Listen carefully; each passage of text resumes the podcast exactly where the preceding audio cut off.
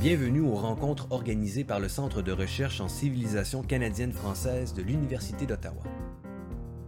Aujourd'hui, Pierre Anctil, professeur au département d'histoire de l'Université d'Ottawa et spécialiste de la culture juive et de l'histoire de l'immigration au Québec et au Canada, nous présente une conférence intitulée Le Canada français face au nazisme, mythe et réalité, 1932 à 1939. Cette rencontre est animée par la directrice du CRCCF et professeure au département de français, Lucie Hott.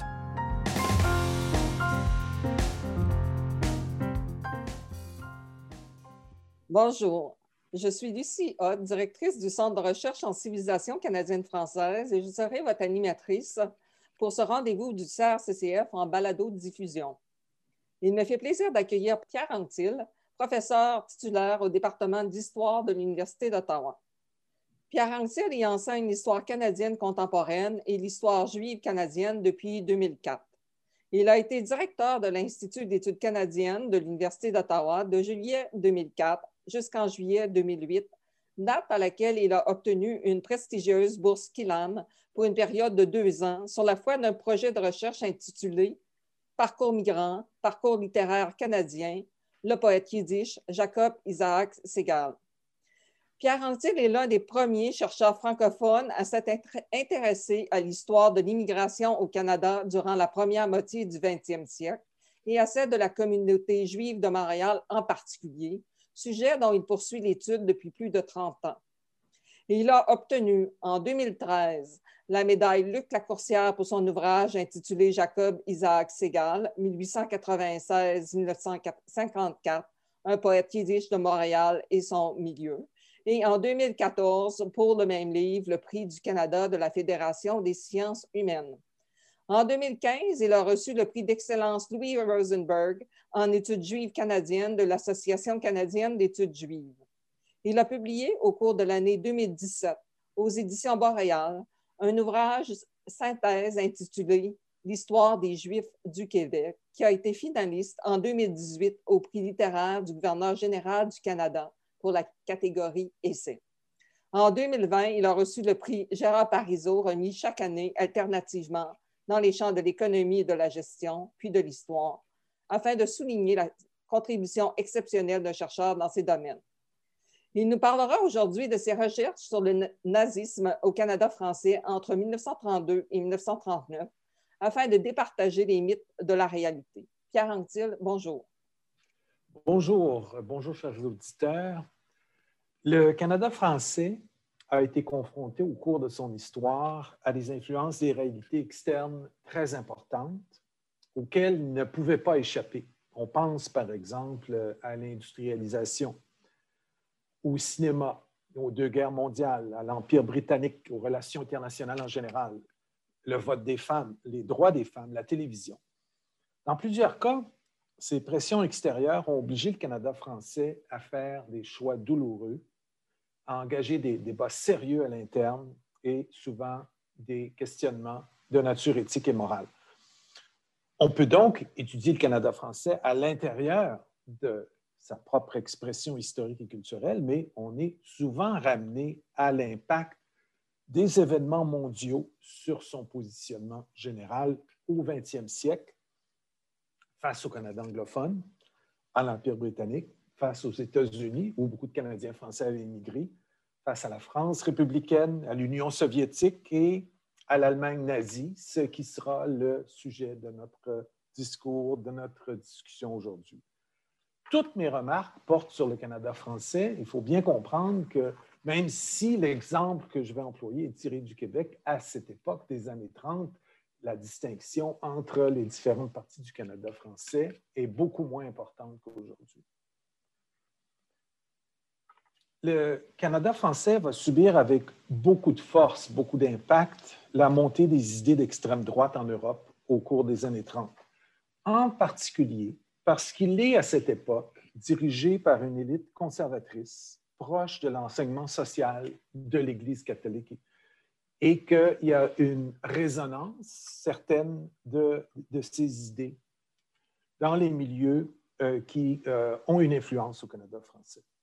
Il s'agit, il faut s'en rappeler, d'une période extrêmement éprouvante sur le plan social et économique Et il euh, faut se rappeler le fait que le Canada français est désemparé par la hausse vertigineuse du chômage qui se produit après 1929. On calcule qu'autour de 30 des Canadiens en général étaient privés d'emploi au cours des dix années qu'ont duré euh, cette décennie, évidemment. Euh, ça a amené beaucoup d'observateurs canadiens-français à noter, à observer l'échec du capitalisme industriel, la misère urbaine, les déplacements vers la ville de ruraux. Et ça a poussé d'autres à encourager le repli sur la colonisation agricole. Il faut se rappeler aussi que c'est une période qui est marquée par de graves menaces de guerre à partir de 1936, surtout à partir de la guerre civile espagnole. Beaucoup de Canadiens français commencent à voir qu'ils euh, vont être engagés, bien malgré eux, dans une nouvelle guerre mondiale entre l'Empire britannique et, entre autres, l'Allemagne nazie. Comment réagit le Canada français à l'arrivée au pouvoir d'Hitler en 1933 et quelles mesures l'État nazi met en place qui sont euh, ici au Canada français euh, perçues comme ayant une signification particulière? La question est importante parce que le Canada français, malgré la distance géographique avec l'Europe, ne peut éviter euh, la question de la montée de l'extrême droite. Il doit se positionner, il doit avoir une réponse, il doit avoir une compréhension de ce que c'est que ces mouvements d'extrême droite en Europe. Euh, plusieurs idées vont émerger. Le militarisme, le corporatisme d'État, le totalitarisme, c'est-à-dire le contrôle des consciences et des opinions par l'État, la persécution des minorités, dont la minorité juive, la suspension des libertés civiles, la violence politique érigée en système, c'est des situations qui deviennent très visibles en Europe et qui affectent le Canada français. Comment le Canada français doit réagir et comment doit-il se positionner? Ces événements sont repris, les événements qui se passent soit en, Allemagne, en Espagne, en France, sont repris dans tous les grands journaux du Canada français et commentés abondamment. Ce sera la source pour nous de notre réflexion.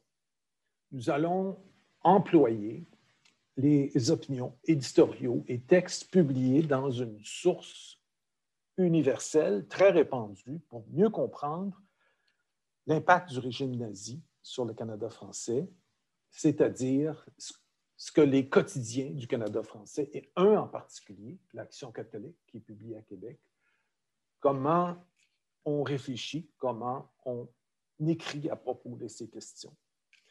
Euh, on va commencer en 1932, c'est-à-dire un an avant l'arrivée au pouvoir d'Hitler comme chancelier, en janvier 1933. Et nous allons nous arrêter à 1939, septembre 1939, la déclaration de la guerre. Le Canada entre en guerre le 10 septembre. Et évidemment, ça change radicalement la question, puisqu'il va s'exercer de la censure militaire, parce que les Canadiens français, encore une fois, vont être obligés d'entrer dans l'effort de guerre canadien et de l'Empire britannique, et parce qu'il s'agit d'un conflit d'une très grande envergure, des centaines de milliers de Canadiens français vont entrer sous les drapeaux euh, à un titre ou à un autre et vont euh, servir leur pays. C'est la première tentative, cette étude, de réaliser une compréhension minutieuse et détaillée de la perception du nazisme par le Canada français de 32 à 39. Il n'existe pas d'autres études, il existe bien sûr des opinions, il existe des impressions, mais cette fois-ci, on a en main quelque chose de très euh, soutenu comme recherche, puisque la recherche porte sur 2000 textes publiés dans l'Action catholique entre 32 et 39, portant sur les sujets suivants l'immigration internationale, la diversité religieuse, la présence juive à Québec, le nazisme et les persécutions juives en Allemagne. Beaucoup d'historiens ont porté un jugement sur cette question, entre autres au Canada anglophone, sans vraiment avoir lu les productions du Canada français, sans avoir consulté, analysé de longues séries de textes ou des données significatives par leur durée. C'est ce que nous allons faire aujourd'hui. Action catholique est le plus important quotidien qui paraît dans la ville de Québec. Il faut se rappeler que Québec est une ville euh, d'une certaine importance au Canada, mais surtout, il faut se rappeler que c'est le cœur historique du Canada français. En 1931, quand la période commence, la période que nous allons étudier, 90% de la population de Québec est de langue française et 95% est de foi catholique. On est donc situé dans un espace qui est euh, propice à une compréhension profonde. Sur 2000 textes qu'on a étudiés pour euh, ce travail, il y en a presque 1000, 920 pour être exact, qui portent sur le nazisme. En fait, ça se divise de la manière suivante. 750 reportages qui ont paru dans le journal, 117 opinions et 57 éditoriaux produits par les responsables du journal. Alors, on est sûr d'une chose, euh, les lecteurs suivaient euh, avec beaucoup de facilité les événements en Allemagne, puisque ces 750 reportages ont été produits par une agence de presse américaine en anglais, puis traduits en français et publiés dans l'Action catholique, qui étaient euh, des reportages neutres, professionnels, euh, produits avec la volonté d'informer et non pas d'influencer l'opinion. Euh, ce qui est remarquable, c'est que ces reportages, donc presque 750, sont en rupture complète avec la position idéale du journal. Alors, prenons un instant pour situer l'action catholique et pour mieux comprendre euh, quels médias euh, on va trouver ces opinions. Alors, j'ai choisi un, journal qui était représentatif du courant plus conservateur du Canada français, plus ruraliste. un journal d'opinion et de combat plus qu'un journal qui aurait été un journal d'actualité ou de nouvelles. Donc, un reportage, et il y a des reportages, mais il y a beaucoup d'opinions, et c'est ce qui est important pour nous, c'est de comprendre le positionnement. C'est un journal qui résiste à la modernité, qui est très proche de l'Église catholique et qui voit les grands changements qui vont arriver dans euh, le Canada français dans les années et les décennies qui suivent avec beaucoup de méfiance.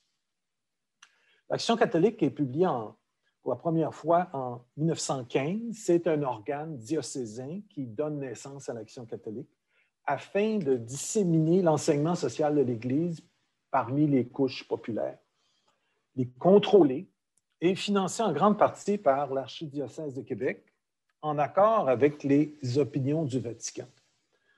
Il est euh, fondé par l'évêque de Québec, Monseigneur Louis-Nazaire Bégin, mais il est dirigé et rédigé par des laïcs qui sont proches euh, du clergé. Donc, on a un, portrait dans ce journal du Canada français qui est euh, en fait au cœur à l'époque de l'influence et euh, du positionnement. J'ai étudié, et les personnes qui m'ont aidé, les étudiants qui ont participé à la recherche, 2400 euh, numéros de l'Action catholique sur huit ans. Autour euh, de cette euh, masse très importante d'informations, on a trouvé 900 incidences, textes de différentes sortes, comme je le disais tout à l'heure, qui portent sur le nazisme. C'est un niveau de véracité raisonnable, c'est un ensemble de textes, c'est un corpus qui est suffisamment large pour nous permettre d'arriver à certaines conclusions. Il faut faire attention pour une chose, par exemple. Je tiens à le dire de manière euh, très soutenue. L'Action catholique n'est pas représentative de tout le Canada français. Euh, le Québec possède aussi un journal qui s'appelle Le Soleil, fondé en 1896, qui a environ 45% du lectorat.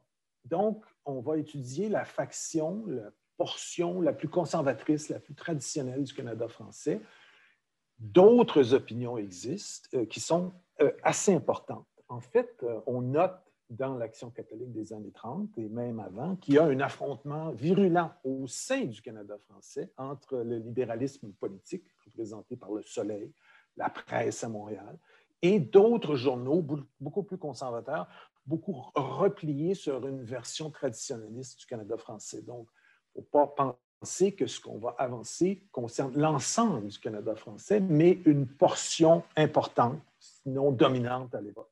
On va donc étudier un versant du Canada français. Euh, il n'y a aucun doute que dans ce monde, au début des années 30, euh, il existe une sympathie, il existe un intérêt pour, euh, l'extrême droite européenne et pour le fascisme que l'on ne trouve pas dans la presse libérale. Et on va essayer de comprendre ça mieux, d'où vient ce positionnement plus traditionnel du Canada français. Alors, il y a trois grandes phases dans l'évolution de la perception que l'Action catholique a du, fascisme et en particulier du nazisme. C'est extrêmement important de noter ça. On est vis-à-vis d'une évolution. Il n'y a pas, en fait, euh, une situation où on aurait pris position de manière euh, rigide et finale sur la question. Première période, le journal est attiré d'une manière prudente par le nazisme. Alors, on parle de début 32 jusqu'à l'été 35. La raison de ça euh, est la suivante. Le journal est anti-soviétique, anti-communiste d'une manière virulente. Pour le journal, c'est l'URSS qui est l'ennemi à abattre. Et tout ce qui peut contenir le communisme est bien vu, y compris les nazis qui, on le sait, euh, menaient euh, à partir du milieu des années 20 euh, des campagnes de boycott et campagnes d'agression très, très pointues contre les communistes allemands en particulier. Le journal a aussi un parti pris d'autoritarisme. Le journal se méfie en général de la démocratie et du libéralisme. Le journal appuie Salazar au Portugal en 1932 prend le pouvoir. Il appuie Mussolini en Italie en 22, Franco en 36 en Espagne et même De Valera en Irlande en 37.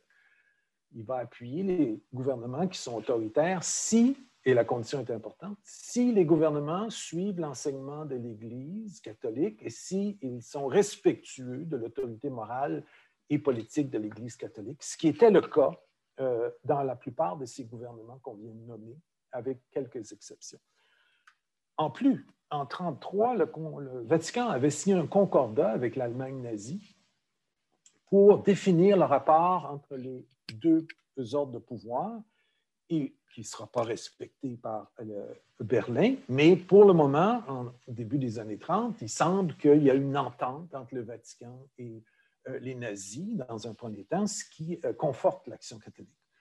Le journal est aussi anti-moderne et euh, très conservateur. Il va donc être plus porté à voir d'un bon œil les mouvements traditionnels euh, d'extrême droite.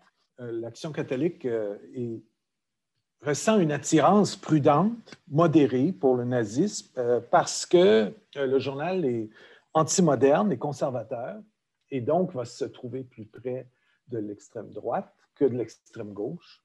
Et il est aussi hostile aux Juifs euh, d'une manière latente. Et donc, il va trouver que les gestes des nazis vis-à-vis des Juifs au début des années 30 sont justifiés. En fait, euh, ce qu'on note qui est très, très important, c'est que euh, l'Action catholique a été très peu intéressée par le nazisme avant l'arrivée au pouvoir d'Hitler et il note la présence de ce mouvement politique seulement lors de l'élection présidentielle de 1932 qui que, Hitler ne gagne pas euh, parce que ça devient euh, une personnalité politique imposante dans l'Allemagne. En réalité, l'action catholique peine, et c'est très important, peine à comprendre ce que c'est que la nature véritable du nazisme, quels moyens les nazis vont employer dans le futur à mesure que leur mouvement va se développer et à quoi ça va mener l'Action catholique n'a pas les moyens, n'a pas la compréhension, l'expérience ou le regard pour euh, se situer vis-à-vis du nazisme. Ça, c'est particulièrement vrai parce qu'aucun ne lit l'allemand et aucun des grands rédacteurs de l'Action catholique ne comprend le système politique allemand. La conclusion pendant cette première période, c'est que le communisme est plus à craindre que le nazisme. Je vais vous donner une citation de mai 33, Thomas Poulain écrit Le fascisme allemand, comme le fascisme italien, est une réaction violente contre un désordre violent. C'est la dictature de droite qui l'emporte sur la dictature de gauche. Entre les deux, le choix est facile à faire. L'Action catholique choisit le nazisme. Il faut suivre, dit Poulain, avec euh, sympathie au moins cette énergique résistance qu'oppose la dictature allemande au communisme. Deuxième période, résistance passive. Il y a un, changement de ton à partir de août 35. Euh, les premières persécutions anticatholiques se manifestent en Allemagne et c'est le point d'orgue qui va tourner complètement la position de l'action catholique. L'Église est rapidement perçue par le régime nazi à partir de 1935 comme une force d'opposition politique latente et les nazis vont clairement faire savoir à l'Église qu'ils ne sont pas les bienvenus dans l'arène politique ou sociale, en particulier dans l'éducation des enfants. Euh, de nombreux éléments de doctrine euh, catholique s'opposent au nazisme. L'eugénisme, c'est-à-dire évidemment la liquidation des plus faibles dans la société. Euh, la volonté de monopoliser toutes les écoles et d'endoctriner les jeunes catholiques au nazisme. Le recours à la violence systématique comme mode de gouvernance et les limites imposées à la liberté de conscience, pas seulement à la liberté de presse. De plus, à partir de cette date, l'Allemagne nazie assassine des leaders politiques de manière sélective, met en prison des dizaines, sinon des centaines de prêtres et procède à des attaques verbales dans la presse nazie contre le clergé et l'épiscopat. Des tensions politiques avec le Vatican commencent à se manifester de manière très claire, euh, d'autant plus que le responsable euh, des relations du Vatican avec l'Allemagne et en général avec le monde est un ancien nonce apostolique à Berlin.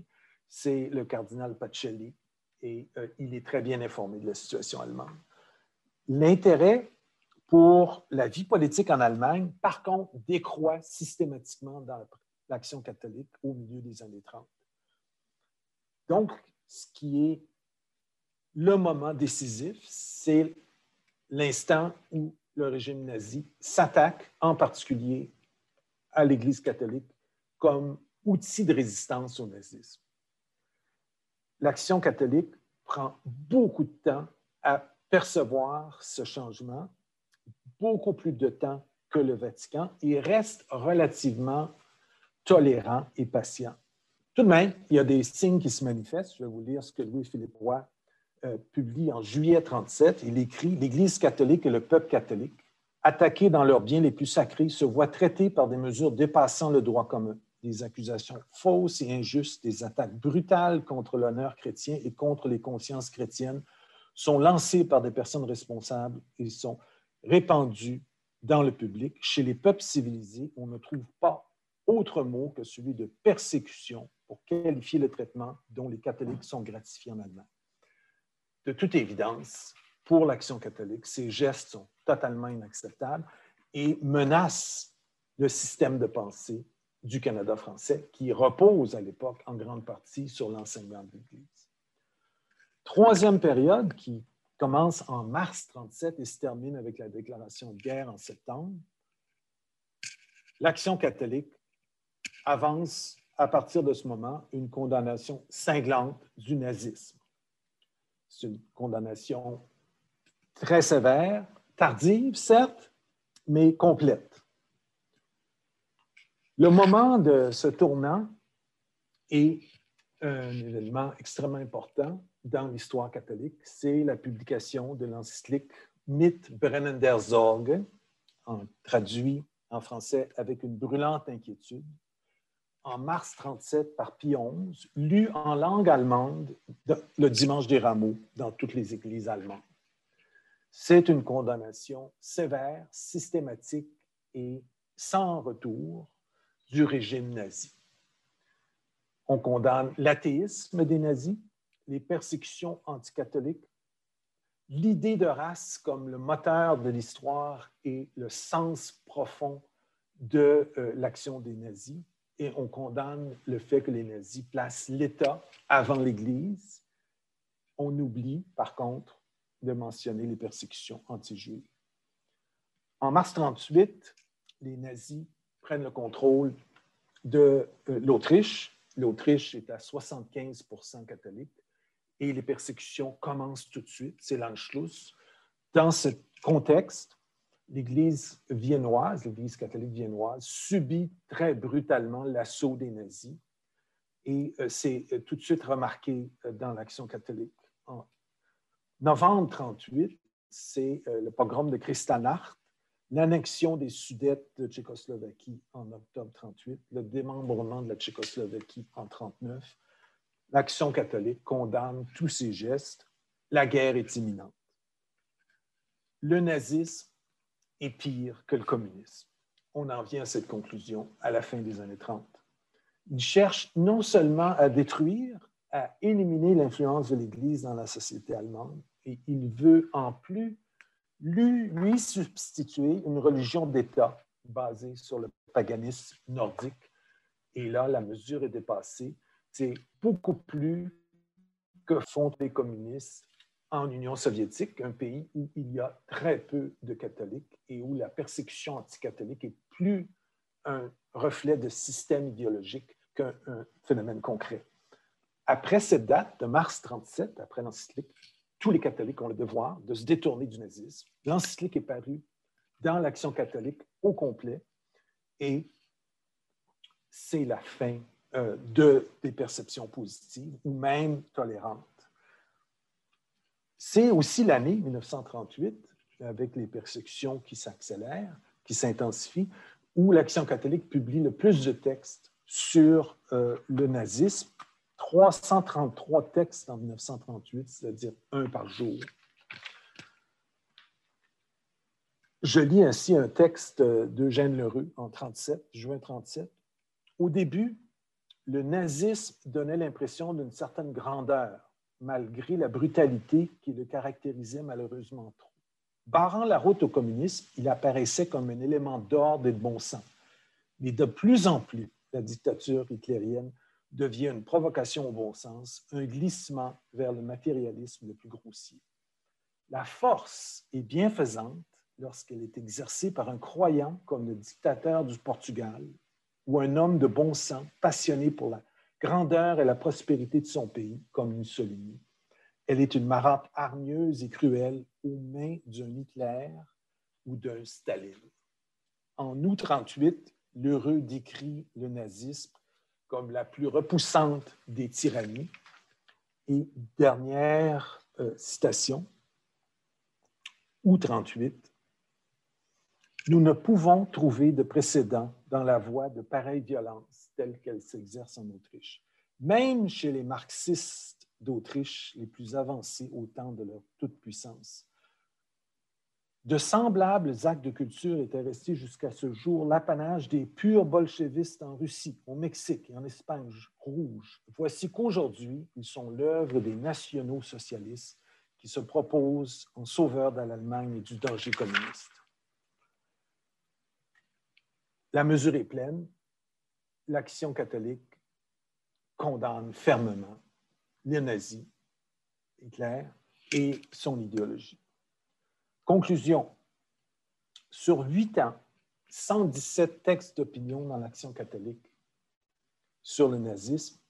Quand on fait le décompte des opinions, on réalise qu'ils sont à 70% négatifs. Si on prend les 57 éditoriaux parus, on découvre qu'ils sont à 80% hostiles au nazisme. Les seuls qui ne l'étaient pas ont été publiés au début des années 30 clairement, l'Action catholique et le Canada français, en 1939, rejettent le nazisme dans sa partie euh, la plus conservatrice, la plus euh, attachée aux traditions du Canada français.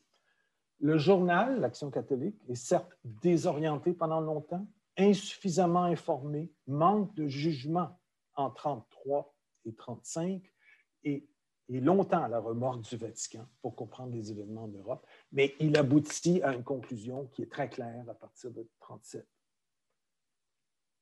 En fait, à partir de 1937, l'Action catholique considère que le nazisme est plus dommageable pour l'ensemble de la société européenne que le communisme, est plus dommageable pour les valeurs que défend l'Action catholique il est fondamentalement un mouvement qui supprime, attaque et condamne des valeurs fondamentales du Canada français telles que la liberté de presse, la liberté de conscience religieuse, la liberté de culte et la liberté politique. Malgré cela, l'Action catholique néglige pendant longtemps, jusqu'à la fin des années 30, ça va venir seulement plus tard, néglige de défendre les intérêts des minorités religieuses et des mouvements de gauche attaqués par le nazisme, les juifs allemands, les opposants et les mouvements ouvriers de gauche en Allemagne, les intellectuels et les artistes nazis. On n'a pas un mot de sympathie pour eux dans l'action catholique. On ne peut donc pas considérer que le Canada français dans son ensemble ait été pro-nazi, ou même une partie importante de cette population. En fait, après un examen euh, sérieux, on est vis-à-vis d'une situation de rejet. Malgré que les idées corporatistes aient connu une certaine popularité dans les milieux conservateurs catholiques au cours des années 30 au Québec et au Canada français, et c'est essentiellement le résultat de l'influence du fascisme italien et de Mussolini, et pas du nazisme et de Hitler. D'ailleurs, ce dit en passant, l'Action catholique ne condamnera pas jusqu'à la fin des années 30 le euh, fascisme de Mussolini, va conserver pour euh, Mussolini une sympathie euh, latente jusqu'à la fin, sans en faire un objet de discussion ou sans, en faire un objet de propos importants dans les éditoriaux. Même Adrien Arcan, euh, qui est le leader du Parti national social chrétien de 34 au Québec, qui est un Canadien français, qui recrute le Canada -France, dans le Canada français, en fait est beaucoup plus près de la British Union of Fascists d'Oswald Mosley que du Parti national socialiste des travailleurs allemands de Hitler. On pourrait donc faire l'argument que même lui, en fait, était euh, pas euh, si près que ça euh, du Parti national-socialiste allemand. Ce qui a constitué une barrière insurmontable au Canada français à la diffusion des idées nazies, c'est l'Église catholique et la doctrine sociale du Vatican, particulièrement après 1937, et non pas des considérations politiques. À quoi s'ajoute une autre barrière insurmontable? La déclaration de guerre du 10 septembre 1939, le Canada en guerre contre l'Allemagne nazie, rendait très difficile de maintenir une sympathie pour Hitler, même sur le plan légal.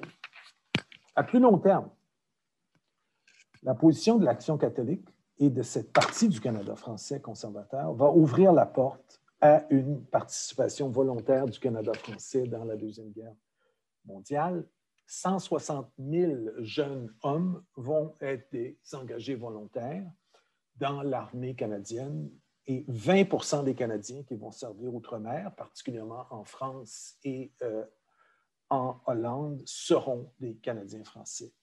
Ceci malgré que l'Action catholique et l'ensemble du Canada français, les élites et euh, les journalistes euh, vont encourager un vote négatif lors du plébiscite de 1942 la position de l'Action catholique va aussi empêcher, à plus long terme, l'apparition de partis politiques d'extrême droite après la guerre ou d'idéologie fasciste. C'est plutôt le contraire qui va se passer. Après 1945, le Canada français va être pris d'assaut plutôt par des idées de gauche, d'extrême gauche et des idées issues du contexte de la décolonisation des années 60. C'est ma conclusion. D'autres recherches seront sans doute nécessaires, mais il m'apparaît que ces conclusions sont assez claires et il serait très surprenant qu'elles soient contredites à une échelle plus vaste par euh, d'autres euh, documents ou d'autres sources. Merci beaucoup pour cette conférence vraiment fascinante euh, qui dresse un portrait précis et réaliste parce que tu as fait les recherches qu'il fallait faire pour vraiment voir de quoi il en était sur euh, l'attirance euh, pour le, fascisme et le nazisme au Canada français. Il y a beaucoup de choses qui sont véhiculées, des idées préconçues qui sont tenues à, l'égard euh, des élites religieuses conservatrices de l'époque et de leur attirance pour les, les systèmes totalitaires. Et ton étude montre que leur position évolue à travers le temps et se transforme en fonction des, des, questions sociales. Mais il me semble qu'il reste toujours au cœur de leur positionnement la question de la religion. Si au début, ils sont plus enclins à appuyer, avoir une attirance prudente, tu disais, pour euh, le nazisme, c'est parce que euh, y voyaient un système qui, euh, qui correspondait à leurs attentes par rapport à, un type de gouvernement. Et à la fin, c'est parce que le nazisme s'oppose à la religion. Donc, est-ce que la religion est toujours au cœur de leurs préoccupations? Absolument. En fait, le Canada français euh, se définit plus par ses valeurs religieuses que par ses valeurs linguistiques. Ce qu'il faut conclure avant la Révolution tranquille, c'est que le Canada français, en fait, euh, trouve ses balises, ses positionnements, euh, s'affirme idéologiquement à l'intérieur d'une sphère qui est celle de l'enseignement social de l'Église catholique. Et dans cette sphère se trouve on rencontre toutes les grandes valeurs du Canada français. En fait, la langue, certes, est une valeur importante, surtout sur la scène canadienne, où est-ce qu'on voit apparaître des conflits, soit avec les Irlandais catholiques, soit avec euh, les anglophones protestants. Mais euh, fondamentalement, euh, c'est le positionnement religieux, et c'est d'ailleurs ça qui va faire que le Canada français va résister aussi au mouvement féministe.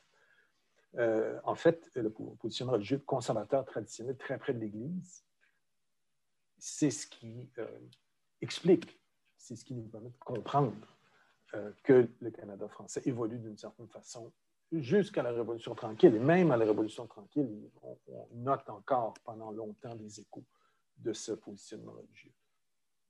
Donc, le Canada français est, plus catholique que francophone dans un certain sens. Il est très près de Rome il est très ultramontain.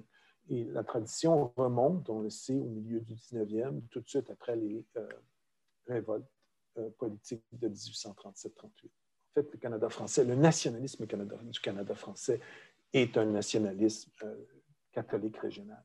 Est-ce que ça explique pourquoi? Parce que tu disais aussi qu'on mentionne peu la persécution des, Juifs euh, et est-ce que cette question religieuse explique aussi euh, le fait qu'ils qu'ils n'en parlent moins que de d'autres euh, activités, disons, du régime naziste? Alors, concernant la, question juive, oui, l'action catholique, particulièrement pour ce qui est des Juifs du Québec et de la ville de Québec, l'action catholique a beaucoup de difficultés à s'ouvrir aux autres traditions religieuses, beaucoup de difficultés à voir quelque chose d'intéressant dans l'arrivée des immigrants euh, particulièrement s'ils ne sont pas catholiques. Alors, euh, il va être euh, relativement aveugle aux persécutions juives que les nazis vont mettre en place. C'est que et face au discours, il va avoir une attitude assez naïve de croire que, bon, ben, finalement, on va les empêcher de commettre des abus. L'Action catholique ne voit pas venir du tout la Shoah, l'Holocauste, ne comprend pas que le nazisme va mener à des génocides, euh, que la Deuxième Guerre mondiale euh, va être extrêmement tragique pour les minorités religieuses partout en Europe. Et euh, c'est en grande partie le reflet du positionnement catholique exclusif. Le Canada français est exclusivement catholique. Il n'est pas traversé de courants différents sur le plan religieux, comme le Canada anglais. Et donc, il y a beaucoup de difficultés à s'ouvrir à des traditions religieuses différentes, même des traditions religieuses qui sont en fait euh, soutenus par des Européens, qui sont des Juifs européens, qui sont sur le continent depuis euh, plusieurs siècles. Ça ne passe pas dans l'esprit euh, de l'élite conservatrice du Canada français. C'est vraiment fascinant. Est-ce que tu en es venu à t'intéresser à, cette question à cause de tes recherches dans les journaux quand tu étudiais les éditoriaux du devoir, par exemple? Et pourquoi personne n'a fait ce genre de recherche-là avant? Ben, tant mieux pour toi parce que tu n'as plus la faire. Mais euh, euh, il me semble que c'est tellement révélateur euh, du positionnement de l'élite canadienne-française. Ben, nous, les historiens, on, a besoin de longues séries de documents. On a besoin de, plusieurs années de publication de textes pour arriver à des conclusions. Alors, sur des corpus, comme vous avez vu, pratiquement 900 textes portant sur le nazisme, on, peut en arriver à des conclusions assez solides parce qu'on voit les tendances apparaître.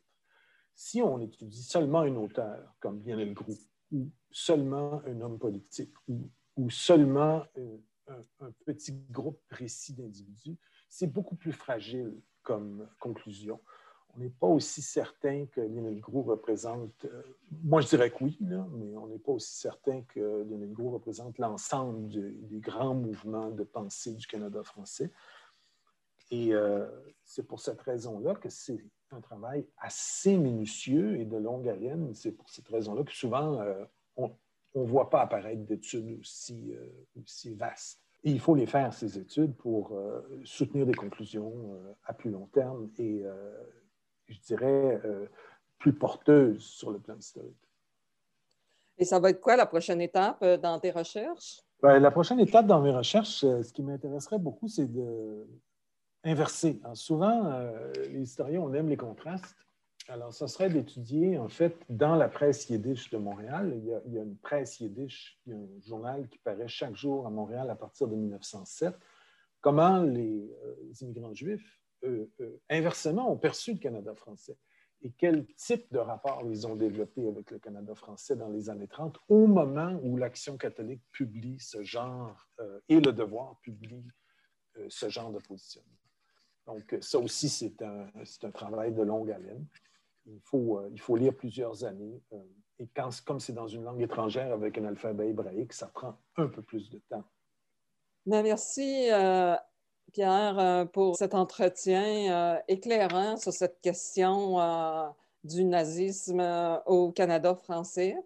merci à l'équipe de production, à la technique Michael McLaughlin, à la coordination Anne Mottes, au montage Mylène Hortenberg et à la réalisation Marisol Morin. Merci d'avoir été à l'écoute pour cet épisode de la série La francophonie en contact, produit par le CRCCF de l'Université d'Ottawa. Je vous invite à suivre les prochains rendez-vous du CRCCF en balado-diffusion. C'était Lucie Hott de l'Université d'Ottawa. Cette rencontre s'inscrit dans le cadre de la programmation scientifique du Centre de recherche en civilisation canadienne-française. Pour plus d'informations au sujet du CRCCF, visitez son site Internet